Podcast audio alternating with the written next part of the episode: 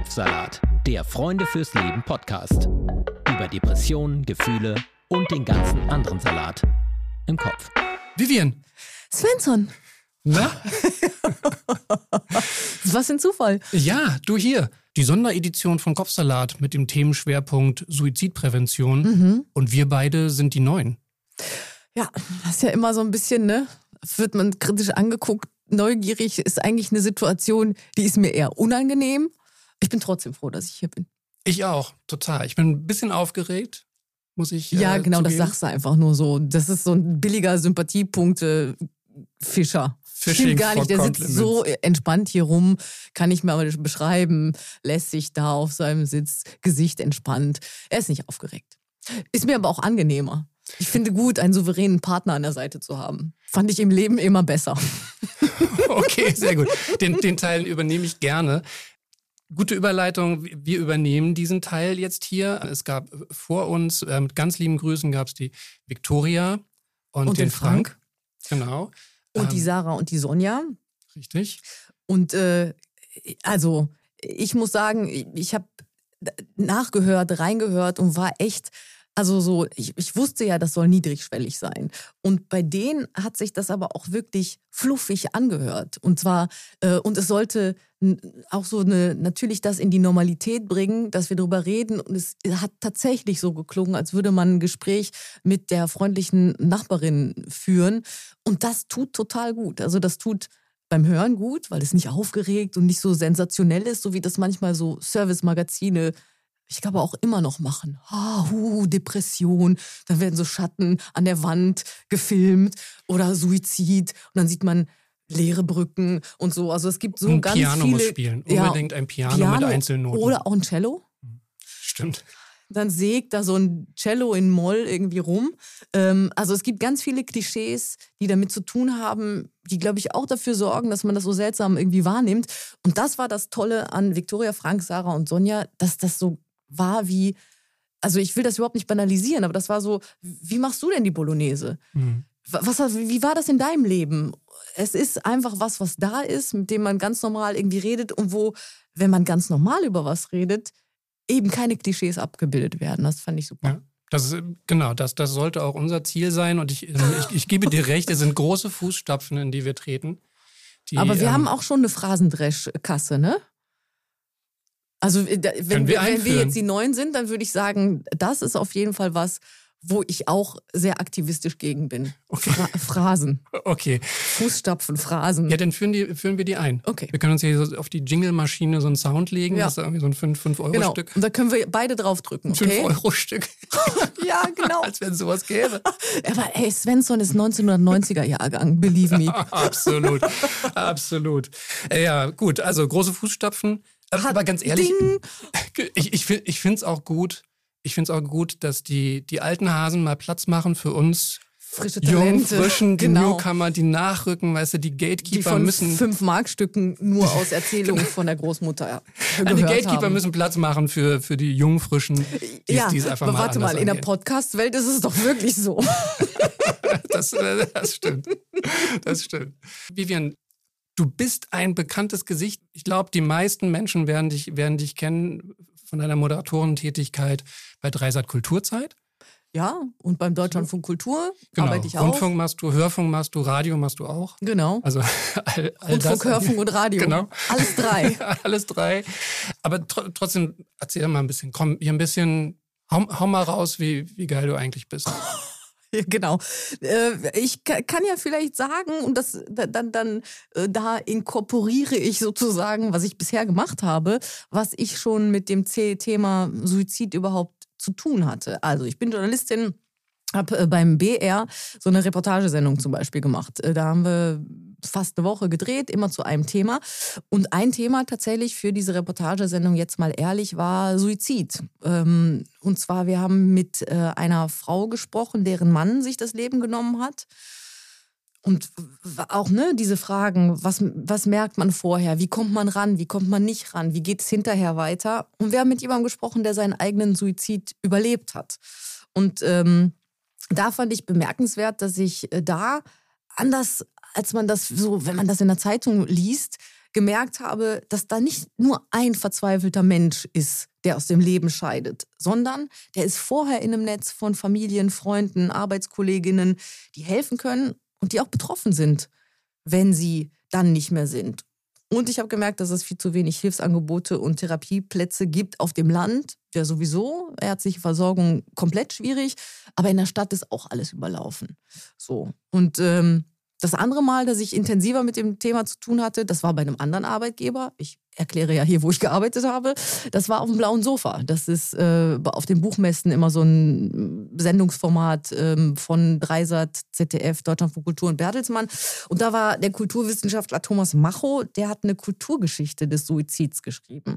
Und da habe ich gesehen, dass dieses Thema schon immer da war, wie sich das im Laufe der Zeit gewandelt hat. Und der hat sowas, also wenn du das, wie sich das verändert durch die Zeit, ähm, kannst du natürlich auch so Typen festlegen. Und der hat den Selbstmord in der Romantik, wie bei Goethes Werther, dann beschrieben über Protestsuizid, wie bei Selbstverbrennungen, über Suizide, wie sie fanatische Terroristen begehen, bis zu Amokläufen, die ja gerade in den vergangenen Jahrzehnten von Schülern, glaube ich. Ich, ich glaube, man kann echt weniger von Schülerinnen sprechen in dem Zusammenhang, weil das oft so eine, auch nochmal so eine ganz eigene äh, Gruppe ist mit psychischen Problemen.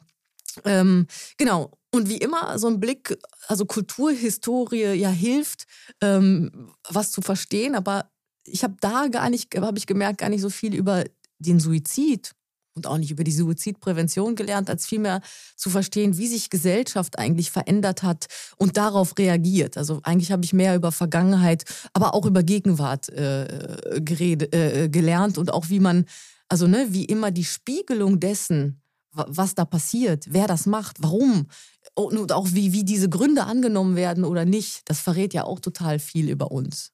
Und ich glaube, das ist auch, was mich jetzt hier interessiert, ist nämlich, also jedes Thema ist eine Linse, auch auf uns. Ne? Und Suizidprävention, also ich glaube, man verraten jetzt kein Geheimnis, wenn wir sagen, das haben wir damals auch schon festgestellt.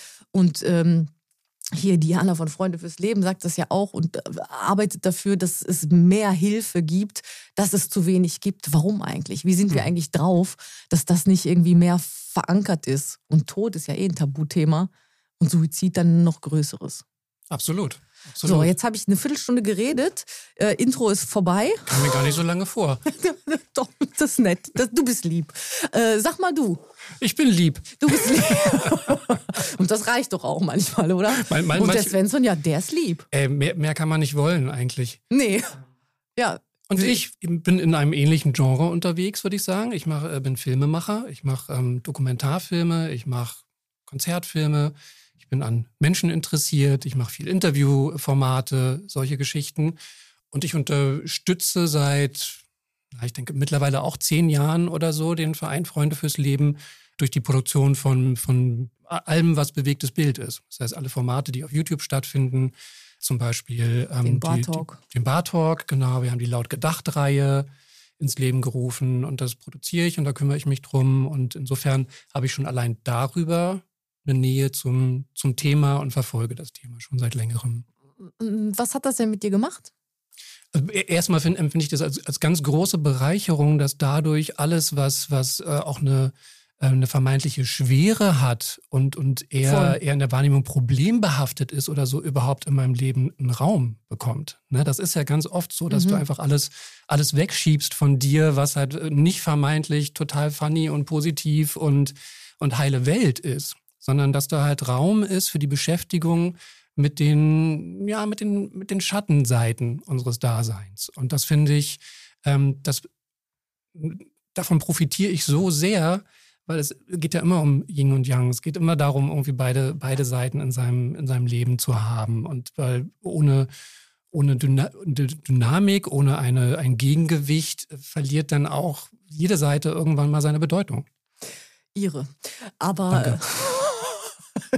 das, Entschuldigung, muss ich sagen. Ist Fra total Phrasen korrekt, ist das eine, Grammatik ist das andere. Danke. Und da lasse ich auch nichts drauf kommen. Und Witze darf man auch nicht stehen lassen. Also wenn sie da sind, dann äh, trifft das manchmal Menschen, also keine gemeinen Witze, aber grundsätzlich haben Witze freie Fahrt. Manchmal ähm, auch ein ähm, bisschen gemein. Ich bin auch für gemeine Witze. Ja, Ja, habe ich ja. Aber gut. Ähm, was wollte ich sagen? Ähm, Du ja, wolltest ich, das total schlau kommentieren, was ich gerade. Genau, genau. Aber jetzt ist mir gerade entfallen, aber war wirklich sehr schlau. Schneiden wir weg. Schneidet ihr nicht, weil du schneidest am Ende, ne? Nee, nee, ich mach das nicht. Ach so, du machst das. Nee, war, Okay. war das ist. Moment, warte mal. Ist das Teil des Deals, dass ich das auch noch schneiden muss? Ich wollte sagen, ähm, ich finde auch, dass wir in einer interessanten Zeit sind. Und äh, ich meine, da, das habe ich auch schon tausendmal erzählt. Ich bin so äh, äh, Gastarbeiter, Nachfahrin und da, da kriegt man so einen Zusammenreißethos eingeimpft. Und ähm, und in, mit, mit den aktivistischen Generationen, die wir jetzt haben, das ist auch so eine Sache, die ich äh, mal gemacht habe, eine Doku über Aktivisten. Und wir haben die äh, alten Hasen zusammengebracht mit den Jungen. Also die Frau, die als erste mit am ersten Frauenhaus in Berlin war, mit einer jungen Insta-Aktivistin. Hier äh, ähm, eine Frau, die bei den Grünen im Wendland rumprotestiert hat mit dem Fridays for Future-Typen. Und da hat man eben, sieht man eben auch, dass die so wie die drauf sind, ne? Die Alten haben sich mega viel abverlangt. Irgendwie sowas wie Aktivisten-Burnout oder so, ha haben die verdrängt. Oder ist dann später gekommen, aber war dann allen irgendwie auch egal. Und ich finde, wir leben in so einer Zeit, in der sich das alles auflöst. Aber ich merke auch für mich, wie ich für mich immer so nachdenke und erstmal denke so, hey, ja, wieso denn? Und jetzt mach doch einfach mal und Dings, ne? So, das ist so das Eingeimpfte. Und dann merke ich auf der anderen Seite, wie auch auf der sprachlichen Ebene, ne? die Tatsache, dass wir auf einmal Begriffe haben für Phänomene, von denen ich irgendwie schon wusste, aber dass ich jetzt sagen kann, hier, das ist das. Das schafft den Raum, das schafft den Platz, das macht, ist handhabbar für Sprache und für drüber reden. Und da, äh, ne, ich bin so ein bisschen Jekyll und Hyde irgendwie, ne? So das Alte ist immer noch, der alte weiße Mann in mir ist auf jeden Fall da äh, und voller Testosteron. Und auf der anderen Seite So, so kenne ich die alten weißen Männer gar bin nicht. ich hoffentlich äh, nicht ein Idiot, der nicht im Jetzt lebt. So. Aber die, die, diese beiden Charaktere sind so in mir drin. Ähm, ja, kann ich sehr nachvollziehen. Geht mir auch ganz oft so, gerade mit, mit Begrifflichkeiten, dass ich denke so, ja, hä, aber es war selbstverständlich. Also ist doch total klar. Und dann mit ein bisschen Delay, weil ich ja auch ein alter weißer Mann bin, mit ein bisschen Delay, ähm, dann, dann verstehe, nee, nee, ist schon gut, dass es dafür jetzt einfach auch eine Begrifflichkeit, Begrifflichkeit gibt, auch wenn es vielleicht für ganz viele eine Selbstverständlichkeit hat. Aber zu verbalisieren, was man, ähm, was man fühlt, ist ein, ein sehr wichtiger Aspekt, den Ja, wir hier auch vorantreiben. Ja, eben genau, das meine ich, ne? Mit, mit ähm, mentaler Gesundheit. Ähm, und das spielt ja auch in Suizidprävention rein, ja, auf sich zu gucken, was ist eigentlich los mit mir, wie kann ich das mitteilen und so, ne? Auch da, das ist ja eine, so eine Sache, die kann man sich selber oder weiß ich nicht, ne, hattet ihr ja auch in den Podcasts schon, ne, über Depressionen irgendwie so, jetzt reiß dich doch mal zusammen, wieso Mhm. das eben nicht funktioniert, ne, so. Ja. Die Tatsache, dass wir aber jetzt eine andere Sprache haben, aber dieser Mindset von reiß dich doch mal zusammen immer noch existiert, ne, das ist so eine, da sind wir in so einer Phase, wo ich hoffe, dass das sich jetzt transformiert. Abs absolut, ich glaube, in der Phase sind wir auch und trotzdem ist da noch ganz, ganz viel zu tun.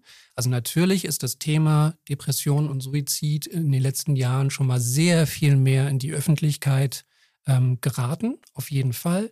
Und wir sehen Buchveröffentlichungen, wir sehen, wir sehen Talksendungen zu den Themen und so weiter und so fort. Und trotzdem sind wir noch so weit davon entfernt, wo, wo wir hin sollten. Vivian, hast, hast du ganz persönlich einen Bezug zu der, zu der Thematik Depression? Hast das, findet das statt in deinem Umfeld? Hast du selber Berührungspunkte damit gehabt?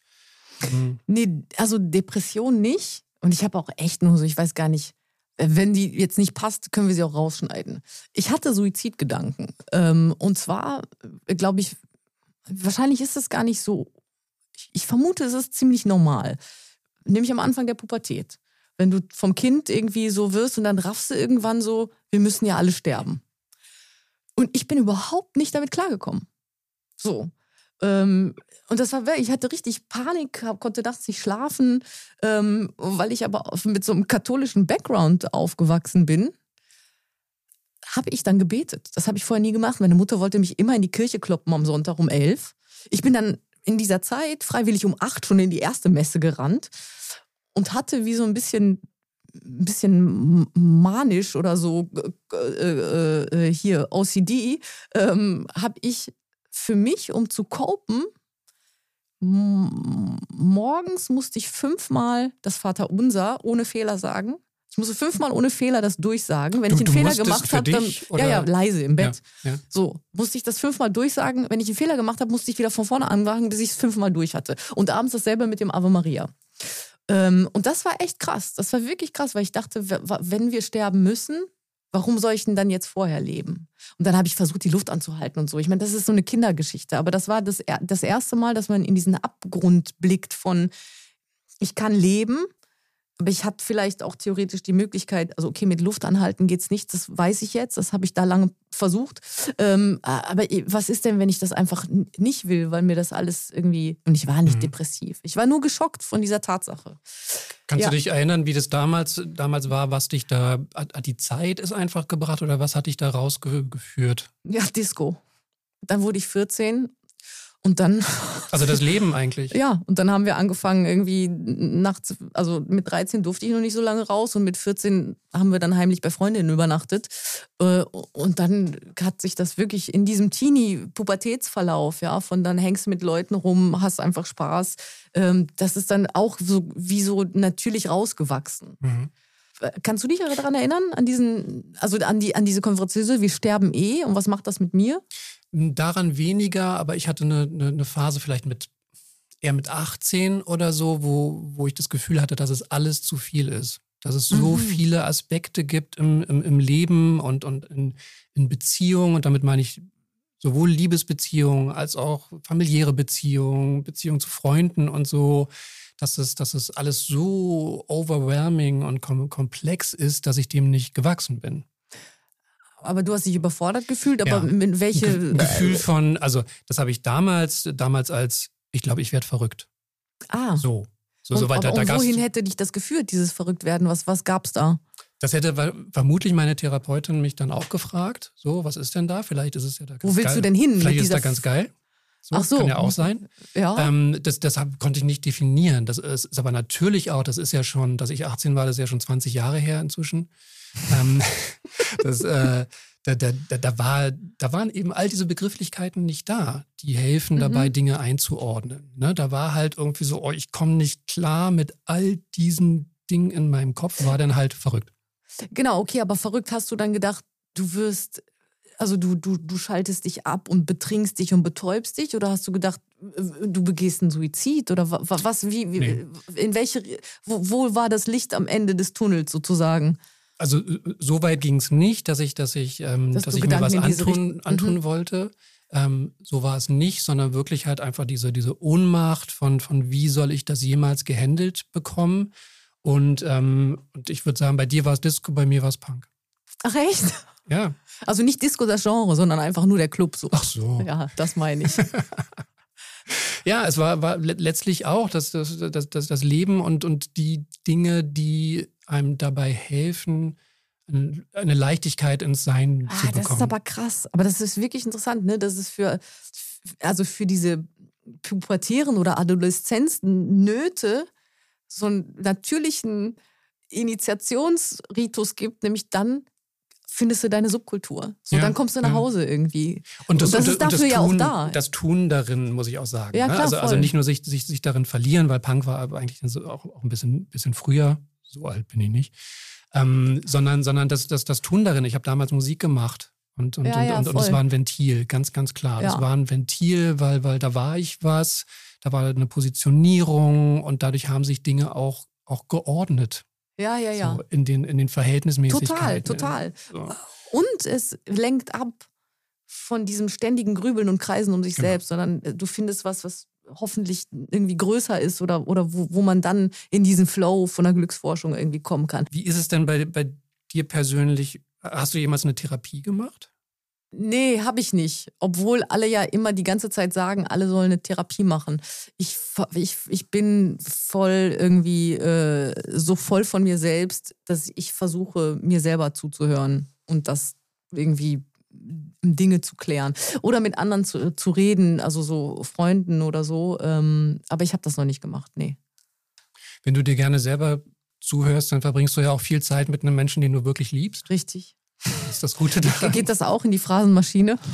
Oder, oder, oder, oder Witze, die schon mehr als 30 Mal benutzt wurden. Wie jetzt meiner oder deiner? Nee, deiner natürlich. Über meine eigenen Witze rede ich doch nicht schlecht. Und wie, wie sieht es bei dir aus? Das muss ich mir erstmal aufschreiben. Nicht über die eigenen Witze schlecht reden. Das sind meine Leute. Und selber immer am lautesten über die eigenen Witze Na lachen. Na klar. Okay. Ja, so geht doch Promo. Ich nehme jetzt schon so viel mit aus, dieser, aus diesem Podcast. Für mich persönlich. Ich hoffe, den anderen geht's auch so. Wie, wie sieht es bei dir aus?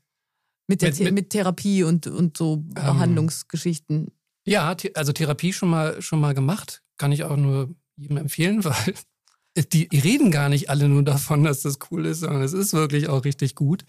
Ähm, das war eine, eine tolle Erfahrung. Aktuell nicht. Aktuell nicht in Therapie.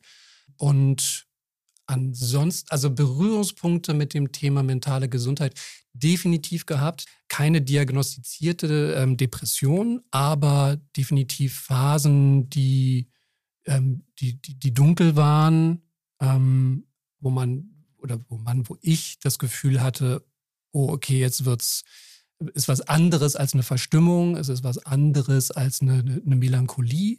Ähm, und das ist ja auch immer ein Grenzgang. Und ich muss sagen, ich habe auch eine, eine, eine, gut, äh, eine, große Affinität zu, zu, zu Melancholie. Ich liebe auch melancholische Musik, ich liebe auch traurige Filme und so weiter. Deswegen also, hast du auch mit Punk angefangen, ne? Äh, genau, weil, ja, weil, weil das eigentlich das traurigste Genre unter der Sonne ist. Auch. auch. Ja, wenn Leute keine Instrumente spielen können, ey. Vorsicht. Vorsicht und sich dessen bewusst sind und ja, daraus nee, eine Kunstform ey, ich komm, kreieren. Ich, ich komme ja aus dem Hip-Hop und ich finde, Punk ist die Schwester von Hip-Hop schon immer gewesen. Die gehören Danke. zusammen, kommen ungefähr aus der gleichen Danke. Zeit, wollen ungefähr das Gleiche. Nur die eine klingt halt einfach viel besser als die andere. Bin, ich total, Aber bin ich total bei dir. Bin ich total bei dir und im Hier und Jetzt, genau, ist Hip-Hop das, was, was, was früher Punk war, bin ich absolut bei dir. Deswegen höre ich jetzt auch Hip-Hop und nicht Punk. So, und können wir jetzt denn darüber reden, was wir hier eigentlich machen wollen? Nee, dann wollte ich jetzt nochmal. nee, nee, doch. Ich, ich sehe schon, du musst los. Nee, überhaupt nicht. Ich will einfach nur, ich bin so, verstehst du, ich bin ja gar nicht gewöhnt zu reden, sondern zu fragen. Ich stelle auch immer sehr lange Fragen, aber eigentlich, ja.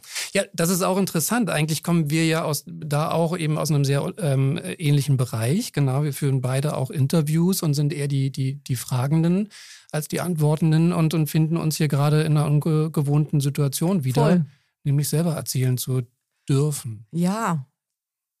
Ja, ja, ja, nee. Ja, ja, ja, ist ja auch. Ist äh, interessant. ist schon auch geil. Wolltest du sagen? Nee, ich finde Fragen immer noch geiler, muss ich sagen. Deswegen ist, bin ich auch froh, dass das ein Intro ist und wir dann wieder was machen und Menschen haben, an die wir uns von zwei Seiten hängen. Das war sowas von einer geschickte Überleitung, liebe Vivian. Mhm. Nämlich, was erwartet uns denn? Also, es bleibt ungefähr, wie es ist. Nur müsst ihr uns zuhören. Wir, wir haben praktisch zu, zu jedem Themenbereich haben wir zwei Folgen. Genau. So. Und in der einen Folge kommt eine betroffene Person zu Wort und in der anderen Folge. Oder eine, eine die irgendwie persönlichen Bezug hat, genau. Und in der anderen jemand, der professionell damit umgeht. Und danach sollten wir auf jeden Fall alle dann zu dem jeweiligen Thema sehr viel schlauer sein, sehr viel informierter? Ja, wenn wir das schaffen, das so zu machen wie die Menschen, die das vor uns gemacht haben, dann lernen wir wirklich viel. Willst du mal sagen, was wir ungefähr so angedacht haben? Unbedingt. Wir, wir, wir wollen reden über Suizidprävention in den Medien und im Film, im fiktionalen Film. Ja, und ich meine, ich, ich weiß nicht, wie sehr du damit zu tun hattest, aber ich habe viel in tagesaktuellen Redaktionen auch gearbeitet und ich muss feststellen, da hat sich was, also es gibt ein Bewusstsein, aber ich lerne auch jetzt, dass das noch nicht reicht, dass man sagt, hier ruf da und da an, äh, wenn du Probleme hast oder wenn du über einen Suizid nachdenkst, sondern dass man da eigentlich auch mehr machen kann. Und vielleicht hören da auch die Leute zu, die das gestalten. Aber ich werde das, was ich da lerne, natürlich auch mitnehmen in meine Arbeit. Welche Themen behandeln wir denn noch so? Wir behandeln ähm, also Suizidprävention in den Medien und im Film, dann digitale Gesundheitsanwendungen. Und das ist ja mit Lauterbach jetzt gerade eingestielt, mit dem aktuellen Gesundheitsminister. Vielleicht, vielleicht auch nicht. Jedenfalls ähm, ist äh, Digitalmedizin eine Riesensache und kann vermutlich in Zeiten, in denen es eh zu wenig Therapien und Ansprechpartners, äh, Partner und Partners. Ja, es heißt Partner. Ja. Also Plural ist korrekt. Ähm, Danke. Partner. Ja. Ich habe ja gesagt, wir sollen wollen hier die Grammatik hochhalten. Ähm, genau, digitale Gesundheitsanwendungen in der Suizidprävention. Dann haben wir ähm, Suizidprävention an Schulen, was natürlich echt so ein grundlegendes Thema ist. Man glaubt gar nicht, wie sehr das Thema Depression und leider halt eben auch Suizid bereits an Schulen ein Thema ist und wie oft da die Augen verschlossen werden, weil Schulen natürlich überhaupt nicht wollen, dass das an die Öffentlichkeit gerät, weil dann könnten sich ja womöglich im nächsten Jahr weniger Schülerinnen und Schüler anmelden. Ach so, echt? Schule. Meinst Absolut. du, das ist so ein Image-Ding? Absolut. Ich hätte eher gedacht, es ist einfach mal so verbaselte Schulpolitik wie im ganzen Land, wo wenn du noch nicht mal den, die, den Unterricht hinkriegst und diese ganzen anderen Sachen, dass das halt einfach hinten runterfällt, weil äh, Lehrerinnen und Lehrer da nicht noch mehr hingucken können. Also wie gut würden Schulen dastehen, wenn sie zeigen können, schau mal, wie gut wir mit diesen Themen umgehen. Mhm. So und erkennen würden, wie groß der, wie groß der Bedarf einfach ist. Naja, und auch zeigen, wenn es vorher offensichtlich Defizite gab in der Aufmerksamkeit für die mentale Gesundheit von Schülerinnen und Schülern, dann zu sagen, hey, guck mal, wir haben jetzt das gemacht. Genau. Ne? So, stimmt. Ja, komm, Fehlerkultur, ne? Auch großes gesellschaftliches Thema. Absolut. Ähm, erste Schritte zur Hilfe ja, und Suizidprävention in der LGBTQ-Plus-Community finde ich persönlich auch nochmal wirklich einen, einen super interessanten äh, Bereich, wo sich zum Glück auch seit einiger Zeit viel tut, das zu thematisieren, sich damit zu beschäftigen. Und ähm, da freue ich mich auch extrem auf die Gespräche, die wir dazu führen werden. Ich auch. Ist doch super, oder? Schöner, ja. schöner können wir nicht aus der Vorstellungsrunde rausgehen. Ich hoffe. Als zu sagen, ich hoffe, dass, dass nicht nur wir das finden. Das werden die Daten, die wir natürlich erheben, um zu gucken, wann wo, wurde dieser Podcast ausgeschaltet. Ach so, machen wir so eine Minutenauswertung und dann können wir auch sehen, dann können wir direkt Competition starten. Wo geht's rein? Wer schaltet ab? Wenn Svensson redet oder die Perkovic? Nee, das machen wir nicht. Nee, klar, das sagst du jetzt auch nur so, ne? Ja. Ja, ich bin also so nicht nur irgendwie so Gastarbeiter, Arbeitermaschine, sondern auch natürlich, das es geht, funktioniert ja nur, wenn es mit so einem misanthropischen Misstrauen gleichzeitig gepaart ist. Das kannst du dir bei mir jederzeit abholen. ich freue mich. ja, oder? Um nochmal richtig Bock drauf zu machen. Finde ich super. ja. Vivian, gibt es noch was Schlaues, was wir zum, zum Abschluss sagen möchten? Das ist das Härteste. Jeden Fernsehbeitrag oder Radiobeitrag mit, mit dem Satz zu beenden, der nicht ist so, ja, dann schauen wir nochmal mhm. oder wir sind gespannt. Das ist eigentlich die härteste Sache, einen guten Schlusssatz. Okay, ich hab was. Hm? Tschüss. Wenn man das mal genau betrachtet, ist einfach mal Tschüss sagen ganz oft das Schlauste, was man machen kann. Absolut. Manchmal einfach mal zu, zu Dingen, zu Personen oder zu irgendwas, zu Gedanken ja, einfach, einfach vor mal allem. Tschüss sagen. Ja, einfach mal Tschüss sagen. Machen wir. Tschüss. Tschüss. Wenn ihr euch nicht sicher seid, ob ihr selbst unter einer Depression leidet oder Freunde, Verwandte und Bekannte, dann geht zum Hausarzt. Infos zu weiteren Anlaufstellen und Krisenberatungen findet ihr auf der Homepage von Freunde fürs Leben auf frnd.de. Dort könnt ihr den Verein und damit auch diesen Podcast mit Spenden unterstützen. Diese Folge ist Teil unserer Sonderedition Suizidprävention. Dieser Themenschwerpunkt wird durch das Bundesministerium für Gesundheit aufgrund eines Beschlusses des Deutschen Bundestages gefördert. Wenn euch unsere Themen interessieren, dann hört doch auch mal in den anderen Podcast von Freunde fürs Leben rein. In Bar Talk spricht Moderator Markus Kafka mit prominenten Gästen über schwierige Themen wie Depressionen und Suizid aber auch über Lebensfreude, Inspiration und die Reise zu sich selbst.